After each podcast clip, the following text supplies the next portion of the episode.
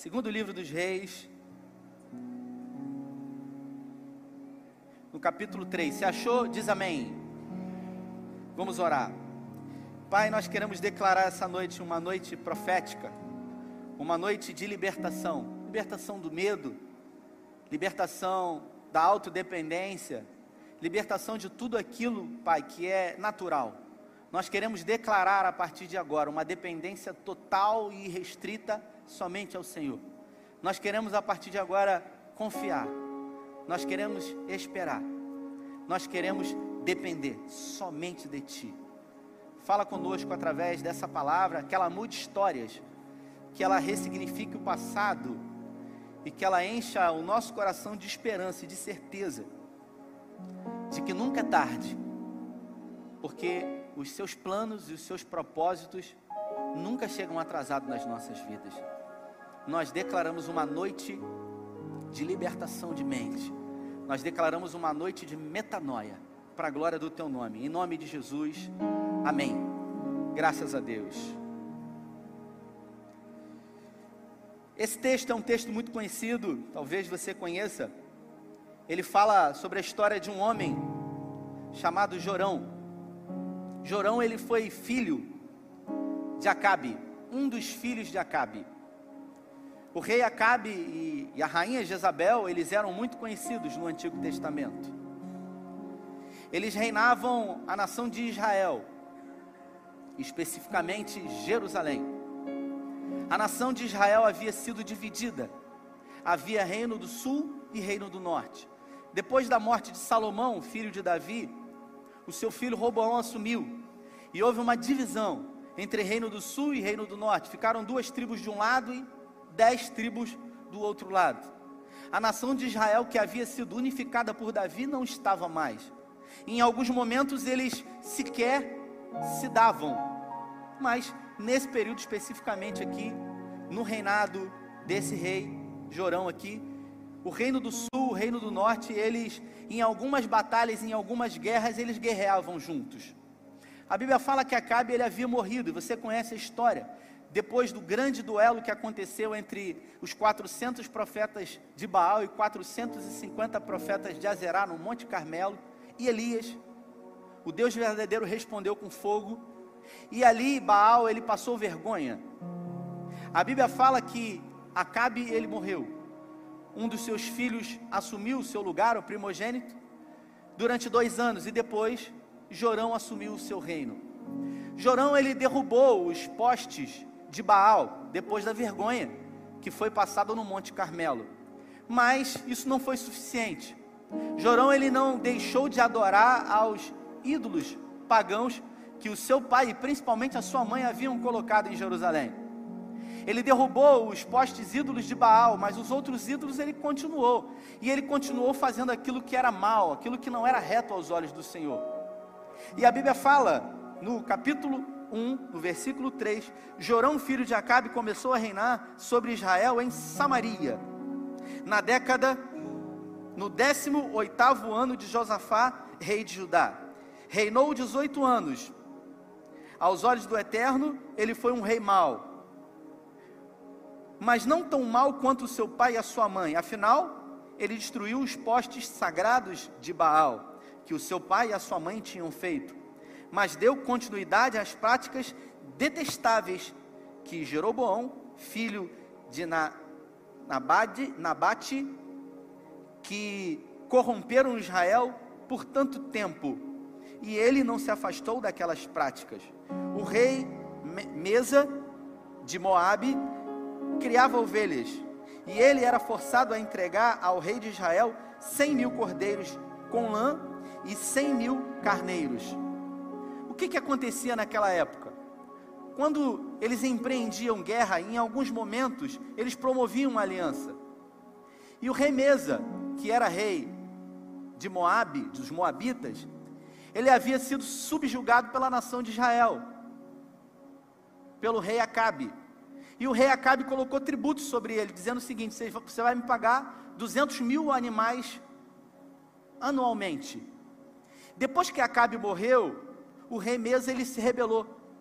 Ele falou: Eu não preciso mais pagar. a minha aliança era com Acabe e ele se rebelou e ele começou a fortificar o seu exército.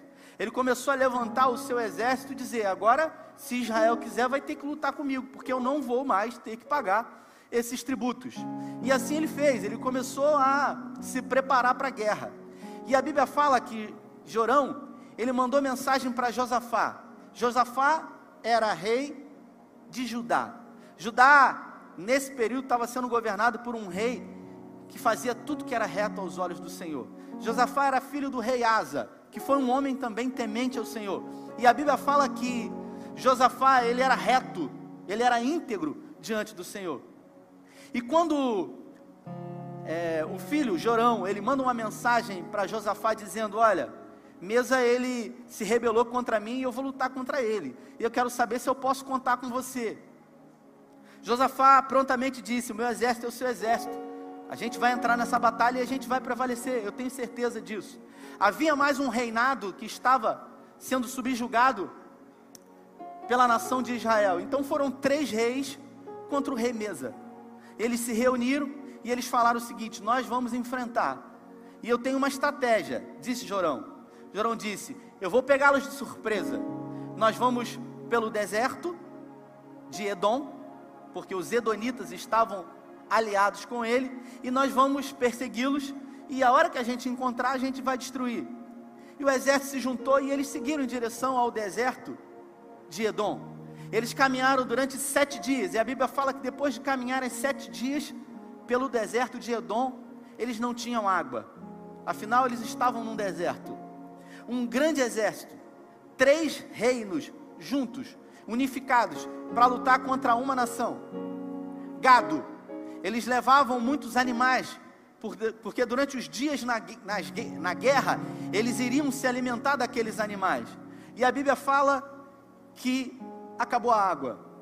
E aí eu queria que você imaginasse quando você faz um projeto, quando você faz um plano, quando você idealiza alguma coisa. Talvez 2019 foi assim para você. Em algum momento de 2019 você programou algumas coisas. Você projetou algumas coisas. Você disse: Eu vou fazer isso, eu vou fazer aquilo eu vou fazer aquilo outro e vai dar certo. Você escreveu num papel, você traçou uma meta, você traçou um objetivo e você começou a caminhar, você começou a avançar. Talvez você tenha visto alguns resultados, mas em algum momento você foi surpreendido. Em algum momento as coisas não saíram propriamente como você imaginou, e foi isso que aconteceu. Aqueles três reis estavam sete dias no deserto sem água, e ninguém vive, ninguém sobrevive sem água. Alguns dizem que o ser humano no máximo que ele consegue ficar sem água são três dias. Eles já estavam há sete dias num racionamento de água. E no sétimo dia a água acabou. A água literalmente foi embora. E foi nesse momento que o rei Jorão, ele resolveu murmurar. Ele resolveu dizer: Chamei vocês três aqui para perseguir o rei Mesa e morrermos aqui. Existem alguns momentos na nossa vida que a primeira opção não é buscar ao Senhor. Existem pessoas que, diante de dificuldades vividas, diante de situações inesperadas, diante de surpresas que batem à porta, que a primeira opção dessas pessoas nunca é buscar ao Senhor, nunca é ouvir a face dele. E foi isso que ele aconteceu. Me lembro de algumas mensagens, alguns meses atrás, dizer de uma das dificuldades que eu tenho. Eu tenho muitas qualidades e alguns defeitos. E um grande defeito que eu tenho, sem sombra de dúvidas, eu disse isso aqui publicamente, eu tenho uma grande dificuldade de estar perto de pessoas que reclamam. Eu tenho essa dificuldade de estar perto de pessoas que murmuram, pessoas que reclamam. Porque a murmuração é para o diabo aquilo que a adoração é para Deus. Todas as vezes que eu murmuro, eu adoro o diabo. Todas as vezes que eu adoro, que eu agradeço, eu adoro a Deus. E a Bíblia fala que esse rei ele começou a murmurar, ele disse: "A gente veio para cá para morrer". É nesse momento que Josafá, um homem de Deus, porque todo homem de Deus diante de uma situação difícil, a primeira coisa que ele vai fazer é buscar a face do Senhor. É buscar ouvir ao Senhor. E a Bíblia fala que quando Josafá ouviu aquela murmuração, Josafá ele se posicionou e ele disse: Existe por acaso aqui algum homem de Deus para que a gente possa consultá-lo para ver o que o Senhor pode nos dizer? Um dos seus servos disse: Ah, existe aqui sim. Existe um grande homem de Deus chamado Eliseu. Ele é um profeta. Ele serviu o profeta Elias e ele foi o homem que colocava água na, nas mãos de Elias para que Elias lavasse as suas mãos. Josafá então se posiciona e Josafá diz: Vamos até ele, porque se ele é um homem de Deus, certamente tem uma palavra para nós. Eu queria dizer para você, foram muitas vezes na minha vida, nessa minha caminhada, foram muitas vezes nesse ano de 2019, que diante de situações difíceis eu não soube o que fazer. Eu não sei se você viveu isso em 2019, mas nesse ano muitas foram as vezes que eu me encontrei diante de situações, Jefferson, que eu não soube o que fazer. E um dia eu disse numa pregação minha: todas as vezes que eu não sei o que fazer, eu oro. Todas as vezes que eu estou diante de um desafio e eu não sei o que fazer, eu não faço nada. Eu apenas oro. E eu quero confidenciar para os irmãos que muitas foram as vezes que eu orei, muitas foram as vezes que eu busquei a face do Senhor e eu esperei, Rodrigo, ouvir alguma coisa da parte de Deus e eu não ouvi nada. E por isso, ao não ouvir nada, eu não fiz nada. Eu aprendi na minha vida que o equilíbrio, ele precisa estar diretamente na vida de um servo de Deus. Porque todas as vezes que diante do calor da emoção, tomamos uma decisão, as nossas decisões elas são comprometidas com as nossas emoções. Por isso, em tempos de crise, abra o seu entendimento. Em tempos de crise, diga para a pessoa que está do seu lado: não tome nenhuma decisão. Porque as decisões elas vão estar pautadas no campo emocional. E a Bíblia fala que Josafá, ele então, chega para aqueles três reis e diz: Olha, vamos até ele. E eles foram até onde Eliseu estava. E eu queria que você entendesse um pouquinho desse contexto. Elias acabara de morrer. Eliseu serviu Elias durante aproximadamente seis anos.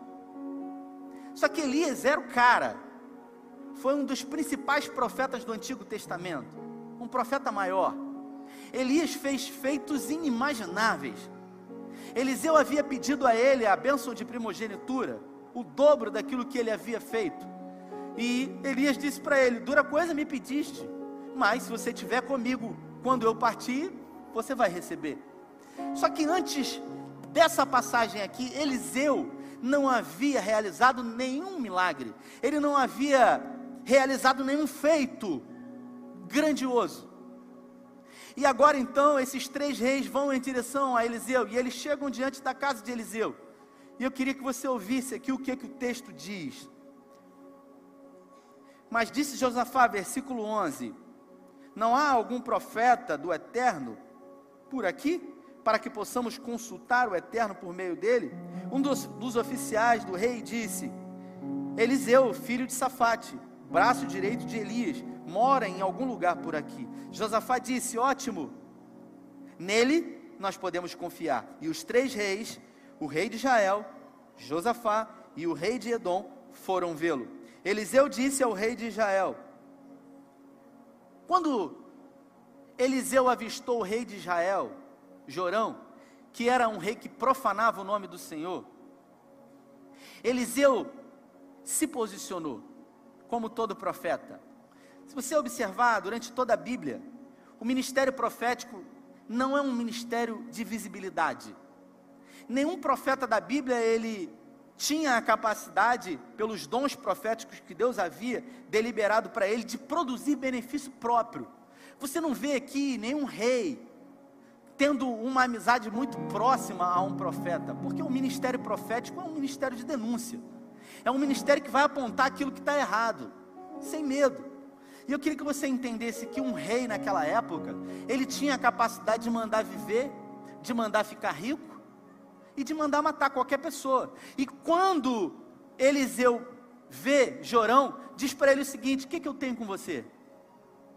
O que, que você veio aqui me consultar? Por que, que você não vai lá na casa dos profetas do teu pai e da tua mãe e vai consultar os profetas do teu pai e da tua mãe? Você entende o posicionamento de Eliseu diante de um rei? E quando ele fala isso para Jorão, Jorão diz para ele o seguinte: Não, não, a gente está perecendo e a gente veio aqui. A gente veio aqui ouvir você.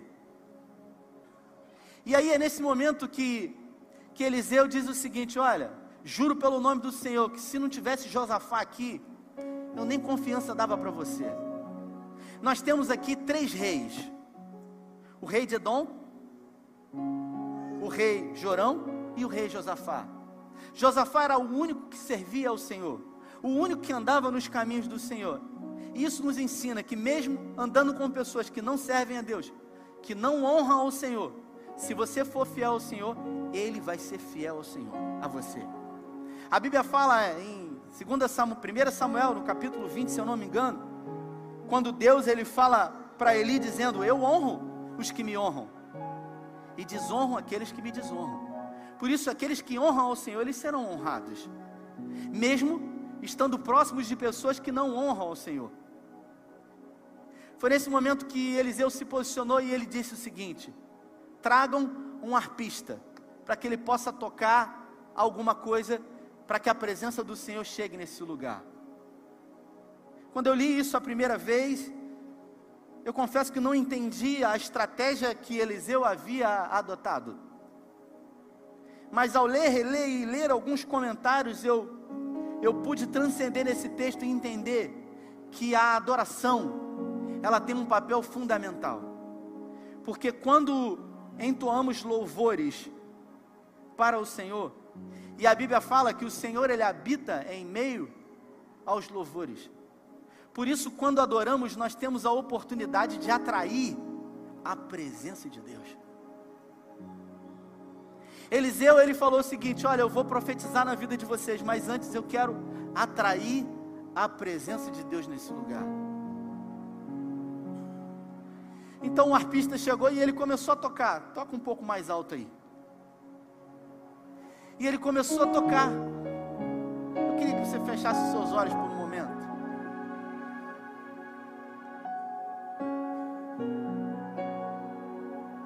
Quando ele começa a tocar e eu começo a falar aqui, e eu começo a declarar a palavra do Senhor na sua vida, de alguma maneira você, no seu espírito, é tocado.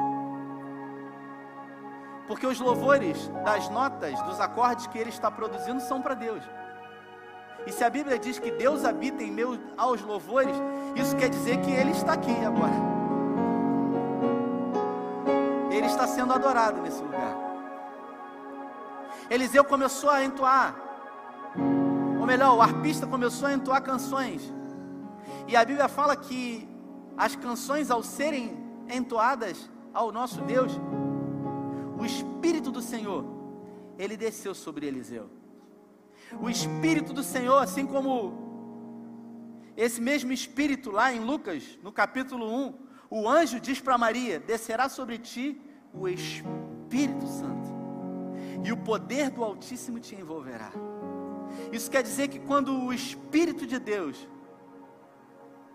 ele nos invade, ele, ele enche o nosso coração, nós recebemos poder da parte de Deus.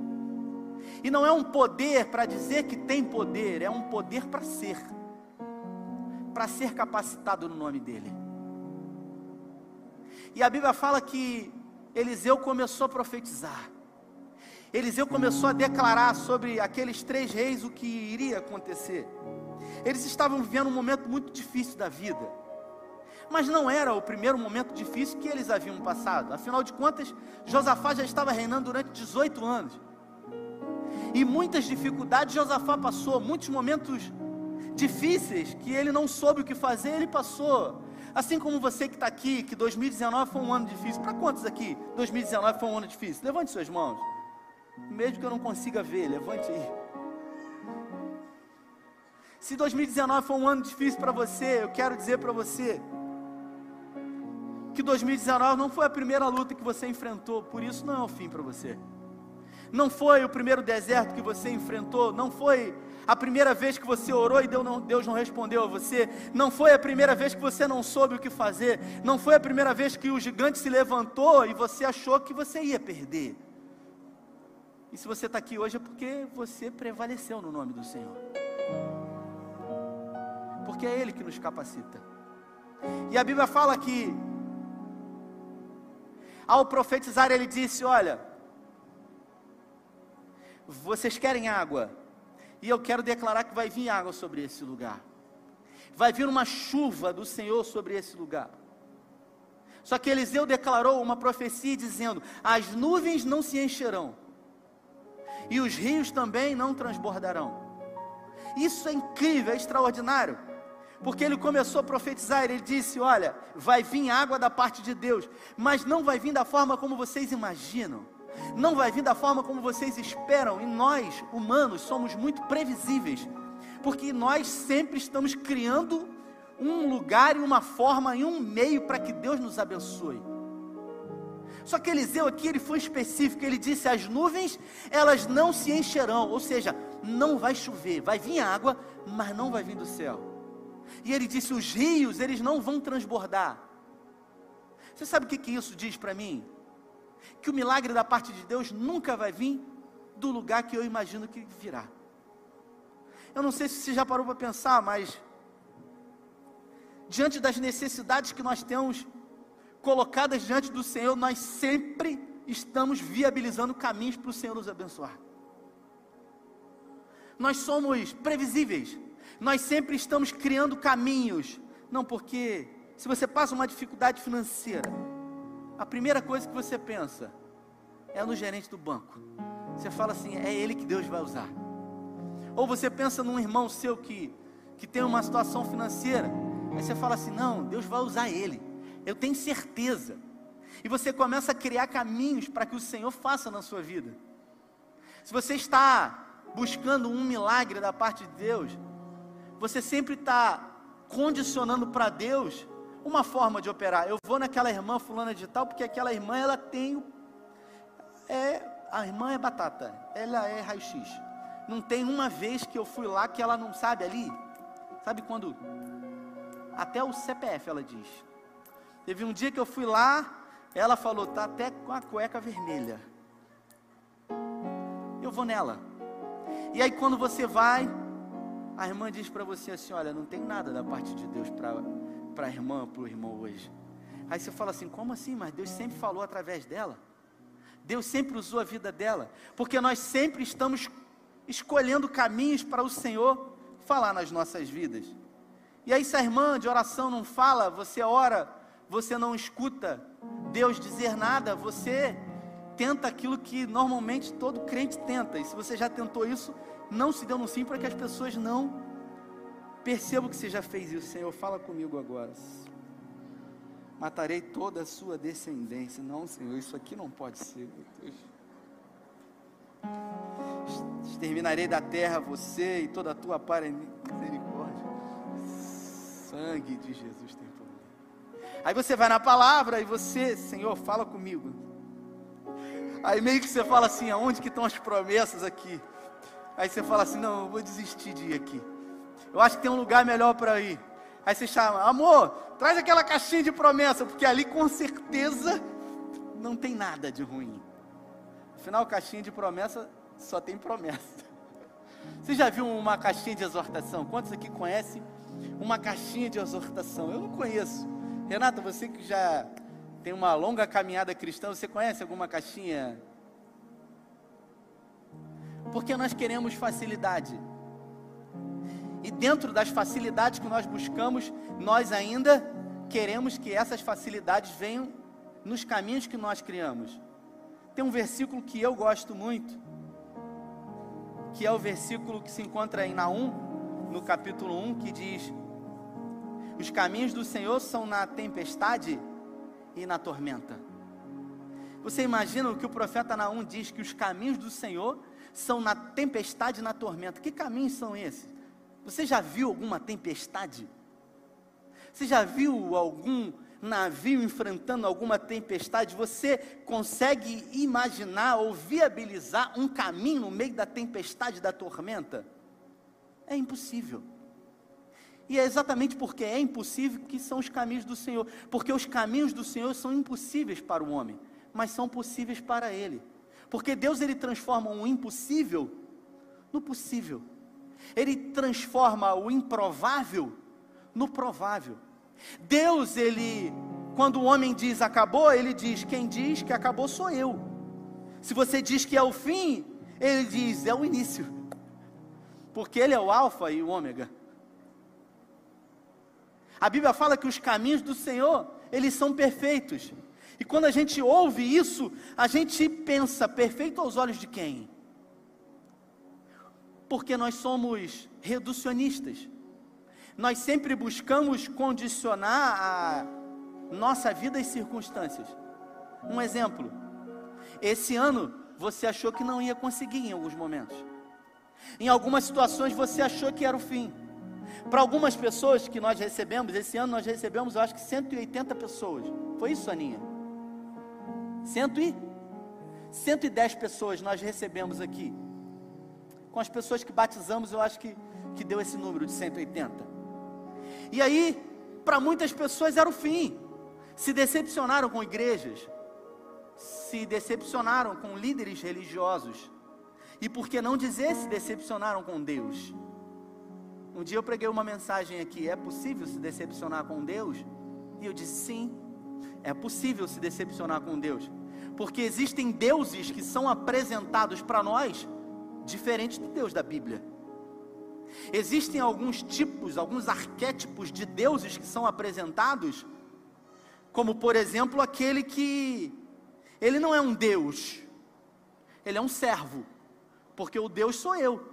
Eu me coloco diante dele e eu digo: preciso de três desejos. E eu preciso que o Senhor atenda.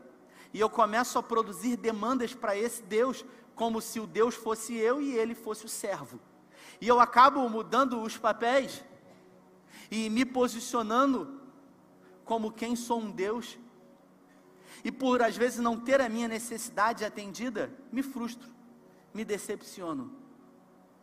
É muito comum nos dias de hoje, em algumas igrejas evangélicas, pessoas colocarem a, pra, a placa. Você já deve ter lido na televisão ou passado de carro em alguma igreja, e aí eles colocam uma faixa bem grande dizendo: pare de, de sofrer. Pare de sofrer.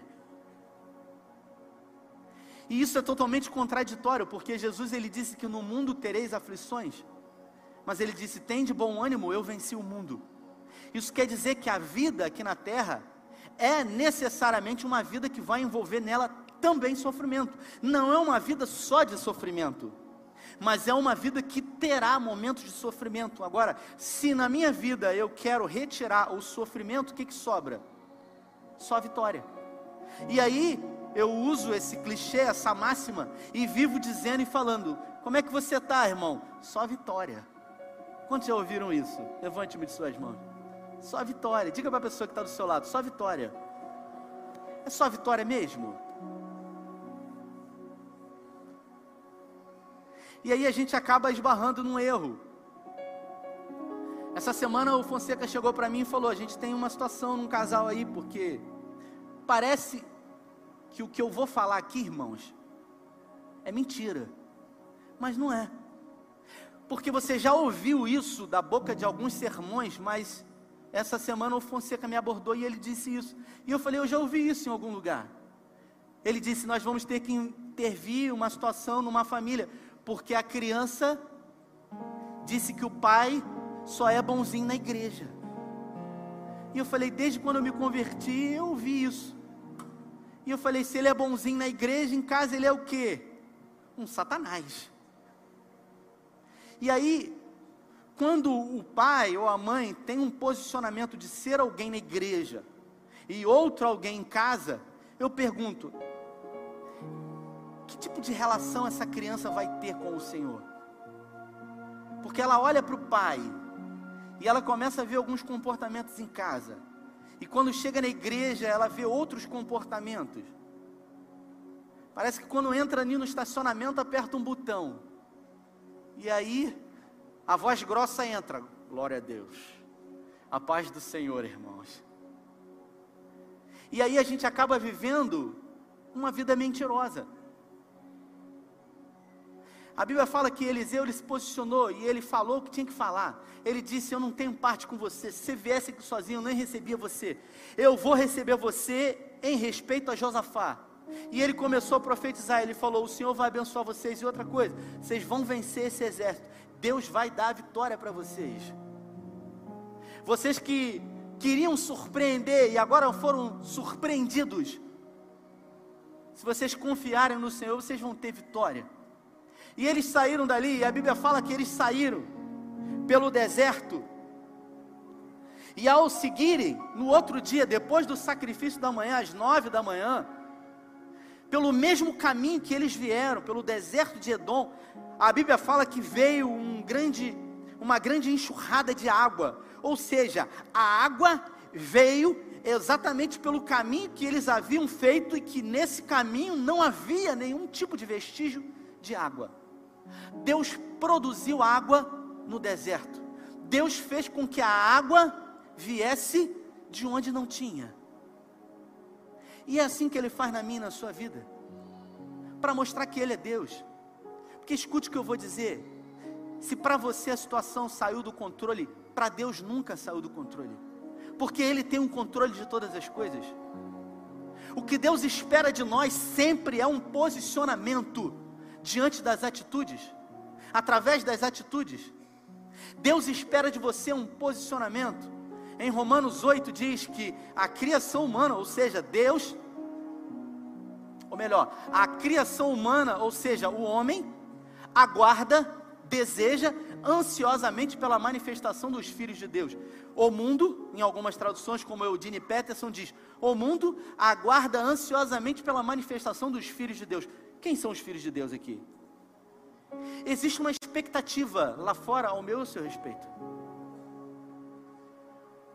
Eu queria que você entendesse que o milagre ele aconteceu na vida desses homens, porque eles se posicionaram. Porque eles entenderam que dependia muito mais deles do que propriamente de qualquer outra coisa. Eles já confiavam em Deus. E pelo pressuposto de confiar em Deus, você tem a certeza da vitória na sua vida. Quantos aqui confiam totalmente no Senhor? Se você confia no Senhor, você tem vitória na sua vida. A Bíblia fala que eles estavam numa planície no deserto. E quando o rei Mesa, que estava num grande, numa grande colina, ele viu de lá aquele, aquele grande lago que foi criado daquela água que veio. O reflexo do sol bateu naquela água e quando eles viram, eles acharam que era sangue.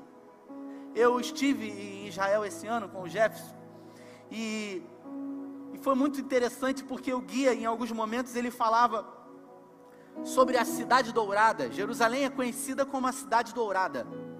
Em algumas vezes o guia falava cidade dourada, e eu, cidade dourada, cidade dourada. E a gente estava na cidade de Davi.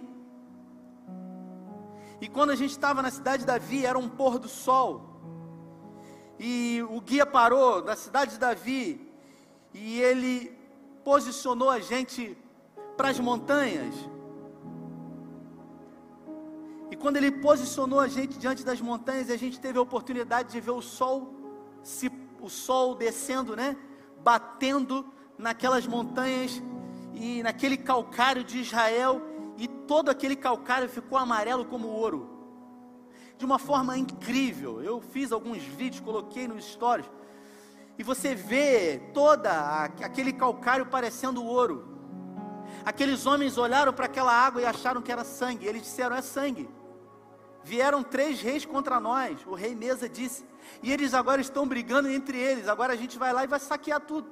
Eles desceram o, o vale e eles entraram dentro do arraial de Israel. E ao entrarem dentro do arraial, eles foram mortos. Deus produziu a vitória mas Deus produziu a vitória nunca da forma como eles imaginariam que Deus produzisse a vitória. Eu quero declarar sobre a sua vida, eu quero profetizar na sua vida nessa noite, que a vitória do Senhor na sua vida não vai vir pelo caminho que você imagina, mas a vitória do Senhor ela vai vir sobre a sua vida. Se você confiar nele, se você depender dele, se você esperar tão somente nele, Deus vai surpreender você. Deus vai dar vitória a você sobre os seus inimigos, mas não para que você possa dizer, levantar a cabeça e dizer que você é melhor do que ninguém, mas para que o nome dele seja glorificado na sua vida. para que você tenha a capacidade de reconhecer o Senhor em todos os seus caminhos. Provérbios 3 diz: Reconheça o Senhor em todos os seus caminhos e Ele endireitará as suas veredas. Escute o que eu vou dizer. Se você tiver a capacidade de ser como Josafá, que diante de uma grande dificuldade, sempre reconhecer o Senhor nos seus caminhos, Ele vai endireitar os seus caminhos e todas as suas veredas. E as vitórias do Senhor alcançarão a sua vida. Eu queria que você ficasse de pé nessa noite.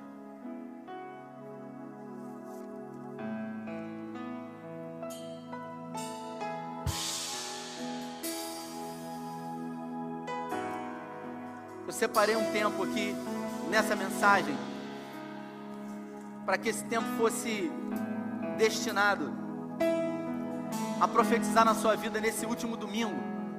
Quantos foram os domingos que você veio aqui? Um ano tem, eu acho que 70 e poucos domingos. Eu acho que são isso. Mas quantas foram as vezes que você entrou aqui nessa casa, nesse lugar ou qualquer outra casa de oração, e você entrou sem esperança, abatido, entristecido, desacreditado, e ao ouvir a palavra do Senhor, independente de quem tenha trazido a mensagem, independente de que forma isso tenha acontecido, mas a palavra não volta vazia e ela entrou no seu coração e ela fez morada dentro do seu coração. E ao ouvir essa palavra, você deu ouvido a ela e você foi de encontro ao posicionamento esperado por essa palavra e a sua vida foi mudada. Escute o que eu vou dizer para você. 2020 já é daqui a três dias, mas nada vai mudar na sua vida se você não mudar. Por isso, não acredite que eu vou fazer uma oração poderosa aqui e agora tudo vai se fazer novo na sua vida, porque não é assim. Não acredite que no meio da oração eu vou falar em línguas. E aí, por eu falar em línguas e você ficar arrepiado e falar: Hum, Deus está aqui, estou até arrepiado. Agora vai. Não. Porque o homem ele é sempre tendencioso a esperar que coisas do lado de fora aconteçam para mudar coisas que estão do lado de dentro. Ei, escute o que eu vou dizer para você. A vida só muda quando a gente muda. E às vezes o nosso mudar ele pode ser apenas um mudar de ótica, de posição. Porque tem gente que vê do mesmo lugar uma coisa e tem gente que está no mesmo lugar e vê outra. Eu me lembro de uma história que eu li de um livro, nem me lembro do autor, há muitos anos atrás. E ele falava exatamente sobre isso, que dois irmãos, eles moravam num sítio, uma uma chácara, e ali não tinha nenhum tipo de animal naquele lugar. E o mais velho acordou cedo e ele levantou. E quando ele acordou cedo, ele começou a andar lá pelo quintal e ele pisou num cocô de cavalo. E ao pisar naquele cocô de animal, que estava fresco, ele olhou, sentiu aquele cheiro e ele reclamou. Ele falou: hum, Quem que soltou esse animal aqui? E ele começou a sair limpando o pé e reclamando. Era uma criança que havia pisado. O irmão mais novo acordou. E assim como o mais velho saiu do lado de fora e também pisou de uma forma distraída naquele mesmo cocô. E quando ele pisou naquilo e ele viu que era um cocô de um cavalo, ele falou: hum, deve ter algum cavalo por aqui. Isso quer dizer que a gente pode brincar hoje com o animal. A gente pode se divertir hoje, a gente pode montar nele. Isso quer dizer que a forma como você vê pode mudar a história da sua vida. Eu me lembro de um pastor antigo, o primeiro pastor, quando eu cheguei no SEI aqui. Ele disse que uma grande fábrica de sapatarias do Brasil enviou dois vendedores para um país na África. Ele queria expandir a, a produção de sapatos e ele mandou o primeiro e, e o primeiro fez o reconhecimento e ele voltou e ele disse: ó, não adianta para lá não, que a gente vai passar fome. Lá ninguém usa sapato. Eu vi, todo mundo anda descalço, o pé deles parece casco, duro, sabe? Igual o animal, eles já estão acostumados. Eu acho melhor a gente mudar de estratégia, a gente ir para um outro lugar. Aí aquele dono, aquele empresário experiente, ele falou: vamos mandar mais um, porque afinal de contas, quando os doze foram, Dez trouxe um relatório, dois trouxe um outro relatório. Caleb está aqui. E ele mandou o segundo, e quando o segundo voltou, ele voltou eufórico, ó, aumenta a produção, porque ninguém tem sapato lá. Isso quer dizer que a gente vai vender muito. Tem muitas oportunidades. Eu pergunto para você, diante da vida que você tem, como você tem olhado para a sua vida? Porque existem muitas pessoas que dariam tudo para ter exatamente o que você tem. Você sabe o que mais deseja? Alguém que está em cima de uma cama. Um dia eu ouvi isso de uma pessoa, em cima de uma cama. Ela disse para mim: Sabe qual é o meu sonho? Sabe qual é o meu sonho? Ela disse para mim, Jeff: Fazer xixi em pé no vaso. Eu falei: Xixi em pé no vaso. Você imagina uma pessoa num leito que o sonho dela é poder levantar e fazer xixi, porque ela usa fraldas. E eu e você fazemos isso todos os dias, que somos meninos, e não damos valor a isso. Eu quero chamar a sua atenção para esse novo ano de 2020, para essa nova década. De que forma o seu olhar vai alcançar essa nova década? De que forma a sua percepção será aguçada ao ponto de você olhar para ela e ver oportunidades da parte de Deus? Ou você vai olhar para o próximo a todo momento e dizer: Fulano sempre consegue, eu não. Na vida de Fulano é sempre mais fácil, e a gente sempre acha porque a gente olha para todo mundo e a gente acha que a vida do outro é fácil. Mas eu aprendi com a minha avó que só sabe a colher da, da panela, só sabe a quentura da panela a colher que está mexendo. Então, meu irmão, não é fácil para ninguém. A grama do vizinho é sempre mais verde. Quem aqui já foi no Maracanã? Levanta a mão aí. Vai profetizar que o Flamengo no ano que vem vai ganhar nada. Em nome de Jesus. Agora vai ser o Vasco repreendeu aqui o cara. Eu já fui no Maracanã, irmãos. E quando eu fui a primeira vez no Maracanã, eu, eu fui na arquibancada, fiquei lá. E quando eu olhei lá de cima, irmãos, eu tive uma impressão que aquilo é um tapete. Que aquilo é, é um tapete, aquilo não é de verdade. É verde demais. Mas se você descer as escadarias e tiver acesso ao gramado e olhar de perto, você vai ver que não é tão perfeito assim você vai ver que de perto não é tão perfeito. Isso quer dizer que chegou o momento de você cuidar da sua vida e parar de cuidar da vida dos outros. Chegou o momento de você cuidar dos seus sonhos e parar de olhar os sonhos dos outros. Chegou o momento de você buscar o seu milagre e parar de ficar buscando e olhando o milagre dos outros. Chegou a sua vez. Esse é o melhor tempo da história pensa em toda linha da história da humanidade, toda linha. Você sabe qual é o melhor momento da história da humanidade? O melhor momento é esse. Sabe por quê? Porque é o único que existe. O passado já foi. O amanhã não existe. O amanhã não existe. Bota isso na sua cabeça. O amanhã não existe. Quando o amanhã chegar é hoje. O amanhã não existe. Então só existe um momento. Esse é o momento mais importante. Por isso é tão chamado de presente, é uma dádiva, é um presente de Deus para mim e para você. E eu digo para você: o que, que você está fazendo com esse presente?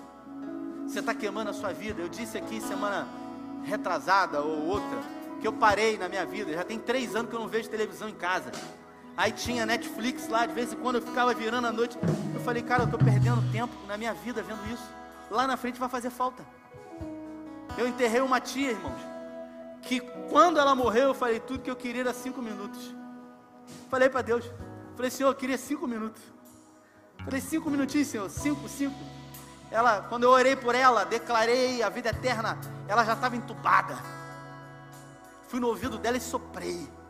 Eu soprei vida ali, eu falei, eu declaro a vida eterna. Eu declarei. Mas eu falei para o Senhor, Senhor, eu quero cinco minutos. Aí eu fui para casa um dia, peguei a televisão, estava estressado e liguei no Netflix. Não sei se foi o Espírito Santo. Eu sei que aquilo bateu forte na minha alma disse assim: Você não queria cinco minutos? Você está jogando o tempo da sua vida fora aqui. Na mesma hora eu desliguei aquele negócio. Eu falei: Chega de queimar. Chega de queimar minha vida. Lá na frente vai fazer falta. Isso quer dizer que agora, a partir de agora, eu vou viver intensamente todos os minutos da minha vida como se fosse o último minuto. Eu vou amar como se fosse a última vez. Eu vou perdoar como se eu não tivesse mais oportunidade, porque eu não sei o dia de amanhã. O que vier a tua mão para fazer, faze com todas as tuas forças, porque para onde vai, não há conhecimento, não há sabedoria. Nós somos em poucos aqui hoje, acredito que umas 400, 500 pessoas, mas eu queria orar por você que deseja. Não queria chamar um grupo pequeno, você que entendeu essa palavra e você deseja que o seu olhar em 2020 seja um olhar diferente para as coisas, que você consiga ver oportunidades. Porque eu não sei se você sabe disso. Muitas oportunidades chegaram para você, você não conseguiu ver aquilo que, que, que isso poderia se transformar, e você falou: Ah, não, isso eu não. Sabe? Sabe quando a gente olha para uma coisa e a gente não vê aquilo que outra pessoa olhou e viu, e ela fez, investiu e aquilo deu certo, e aí você falou: Poxa, devia ter feito. Então, eu quero dizer para você que tudo que você precisa é mudar o seu olhar. E eu quero declarar que o Senhor deu um olhar espiritual para você. Que você receba do Senhor uma capacidade de ver além das coisas naturais. Que Deus abra o seu entendimento, assim como Ele abriu os olhos de Geazi, para que ele pudesse ver o exército poderoso do Senhor que vinha em favor dele. Que Deus deu uma capacidade de audição além de ouvir as vozes do diabo e de pessoas que estão para te atrapalhar, você consiga discernir a voz de Deus, a voz mansa e suave do Senhor. Que Deus dê você uma percepção para você entender aquilo que é de Deus e aquilo que não é de Deus, para você perceber aquilo que vai atrair a presença dEle, do que aquilo que vai afastar a presença dEle na sua vida. Enquanto eles estiverem adorando ao Senhor, você quiser, todos saírem do seu lugar e vir aqui na frente. Escute o que eu vou dizer para você. Tudo que você precisa nessa noite não é uma oração poderosa, porque não existe oração poderosa. A palavra do Senhor é poderosa. Existe oração no nome de Jesus. Tudo que você precisa nessa noite é um posicionamento. Uma jovem saiu do lugar dela e ela veio aqui falar comigo estava desempregada há quase um ano. Hoje, talvez vai ser o maior faturamento de 2019 no negócio dela. Tudo começou porque ela saiu, ela se posicionou em direção àquilo que ela talvez nem acreditava. Ela conversou com o obreiro e ela falou: Como é que eu faço para falar com o pastor? Aí o obreiro falou assim: Hoje acabou o culto. Aí o obreiro falou assim para ela: Vai lá, de repente ele recebe você Aí ela veio, eu estava aqui. Aí ela falou, pastor, um minutinho só. O senhor tem? Eu falei, claro, eu ajoelhei aqui, ela falou comigo. Eu falei, semana que vem você vai vender. E você vai sair daqui e vai ser abençoado ainda com o espoleto dela ali, com a massa que ela vai fazer ali. Sai do seu lugar, se você deseja. É para quem deseja. É para quem entende o que é uma palavra profética. Enquanto eles estiverem adorando, nós vamos orar juntos aqui vista, não.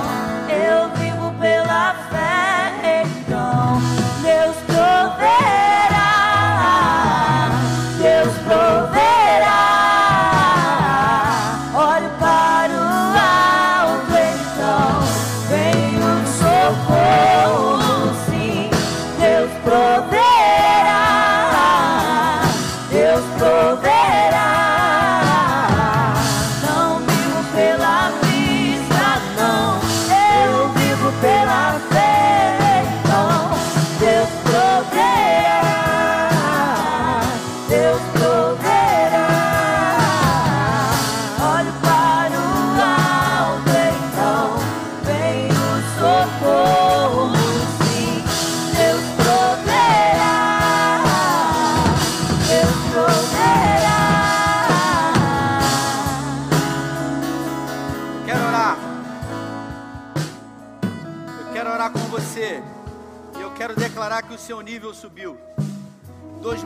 Seu nível subiu.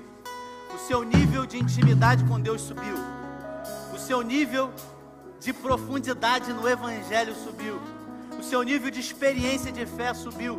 O seu nível de adoração para a glória de Deus subiu. Eu quero declarar que nenhuma arma forjada no inferno vai prosperar. Se por um caminho o diabo veio contra você, por sete caminhos ele vai fugir da tua presença.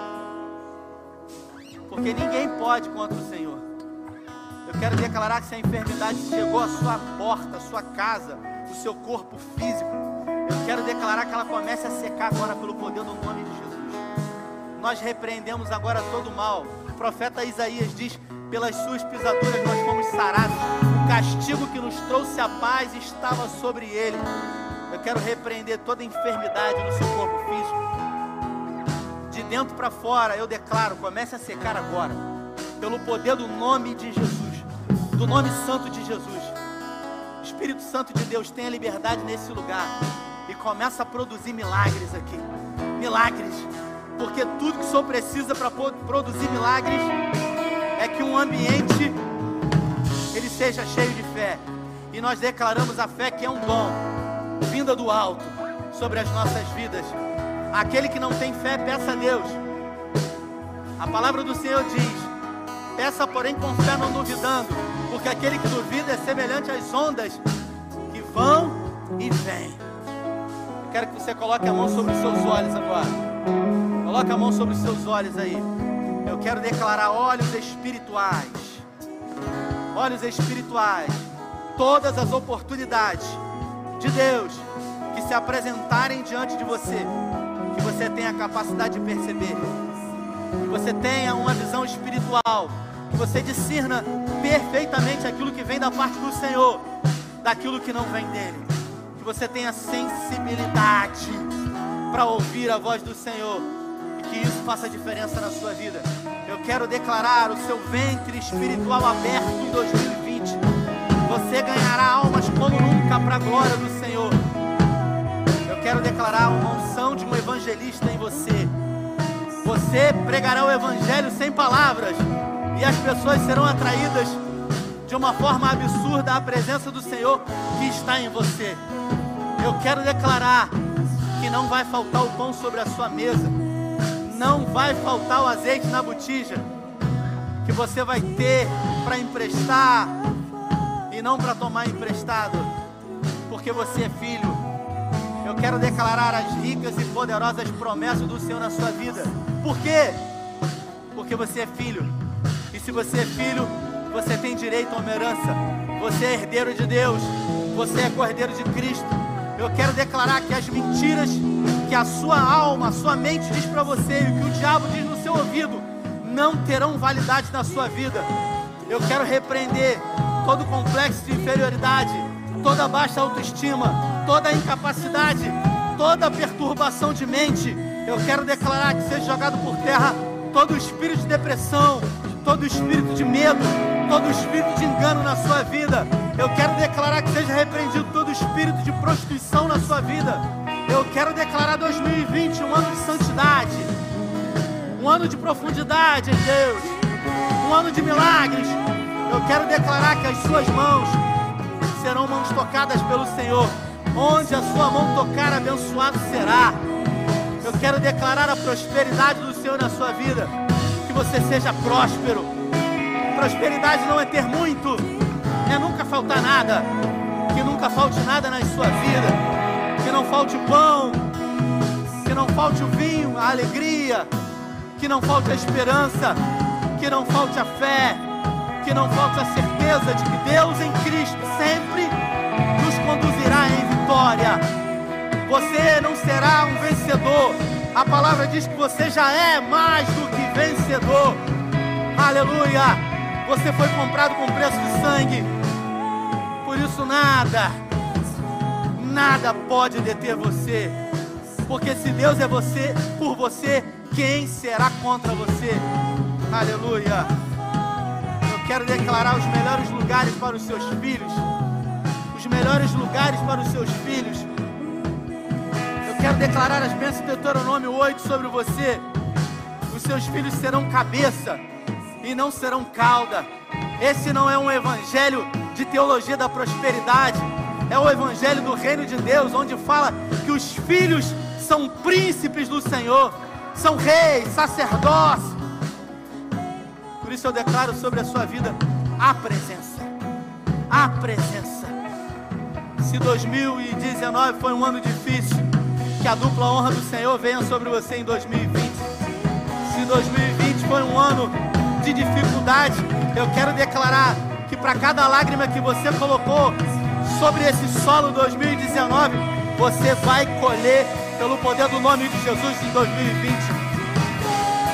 Se para 2020 você espera o melhor, a Bíblia fala que se Deus nos deu um filho, como também não nos dará com ele todas as coisas.